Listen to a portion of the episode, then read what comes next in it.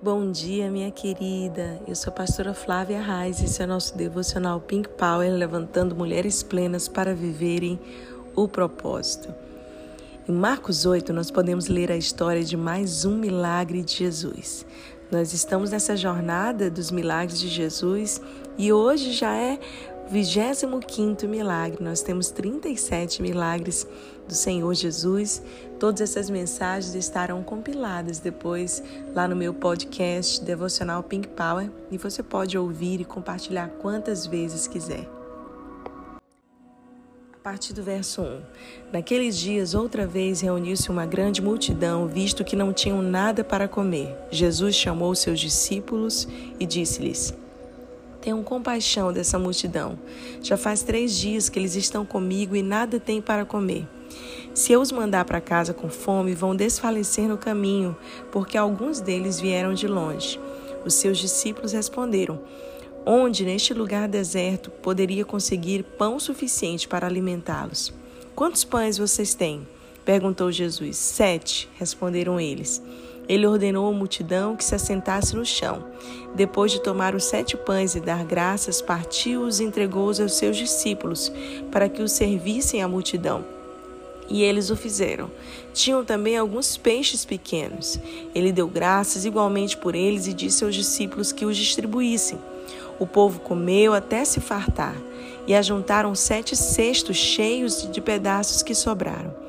Cerca de quatro mil homens estavam presentes e, tendo-os despedido, entrou no barco com seus discípulos e foi para a região de Dalmanuta. Uau, mais um milagre de multiplicação na Bíblia de maneira extraordinária. Jesus estava ministrando e sempre uma multidão vinha atrás dele para ouvir os seus ensinamentos, inspirada pela sabedoria das suas palavras, mas também pelo poder que ele expressava. Jesus era especial. 100% Deus, 100% homem, por onde ele caminhava, uma multidão o seguia para receber o verdadeiro pão do céu. E aqui no meio do deserto, algo extraordinário acontece mais uma vez.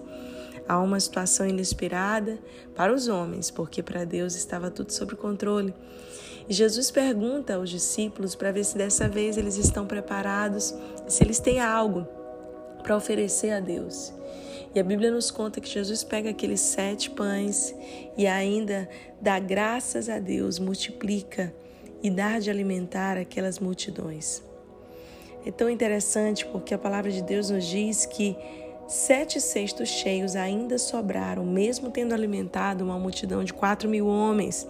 Se nós pensarmos na multidão por inteiro, incluindo mulheres e crianças, deveria ali ter por volta de umas 12 mil pessoas alimentadas por aqueles sete pães multiplicados. Algo extraordinário, sem dúvida nenhuma. Da mesma maneira que o primeiro milagre, onde os discípulos ainda não tinham visto aquilo acontecer, Jesus multiplica aqueles cinco pães e dois peixes de um menino que está no meio da multidão e sobram doze cestos. Aqui sobram sete cestos e parece que a conta não bate, porque como mais pães são multiplicados e sobra menos do que a, a última vez. Quando eu leio esse milagre, eu entendo que Jesus faz da maneira que Ele quer, da forma que Ele quer. A ação de Deus não é debaixo das nossas fórmulas, modelos. E é muito, muito comum a gente se surpreender com a maneira de Deus agir nas nossas histórias. Não adianta.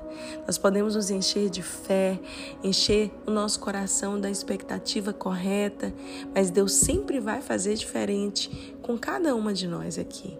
Cada um de nós tem uma história, um legado, cada uma de nós temos áreas da nossa vida serem tratadas. O Senhor sabe exatamente, exatamente como tratar conosco. E para essa multidão, Jesus multiplica ali sete pães e alguns peixes e faz ainda sobrar sete cestos. Quatro mil homens, quase doze mil pessoas, alimentadas, nutridas pela palavra, pelo pão que desceu do céu, que alimenta o espírito, mas também fortalecido para não desfalecer no caminho.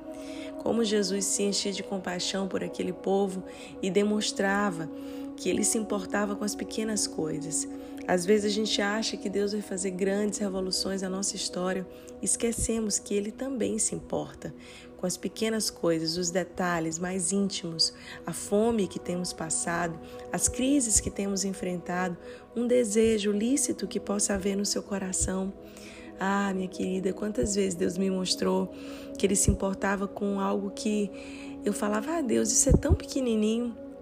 Ah, Pai, não, não tem problema se o Senhor não me der, eu não estou aqui como uma filha mimada pedindo.